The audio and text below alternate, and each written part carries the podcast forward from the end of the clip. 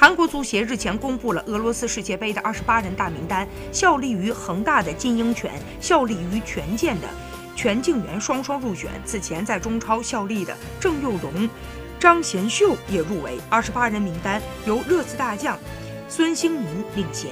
此前，韩国队主帅申台龙曾观战了权健主场与恒大的亚冠八分之一决赛首回合较量，而此行的主要目的就是考察全敬元与金英权两人最终双双入选了二十八人大名单。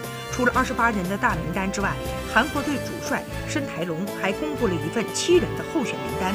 这七人名单当中包括了一些中国球迷熟悉的名字，比如说孙准浩以及李明洲等。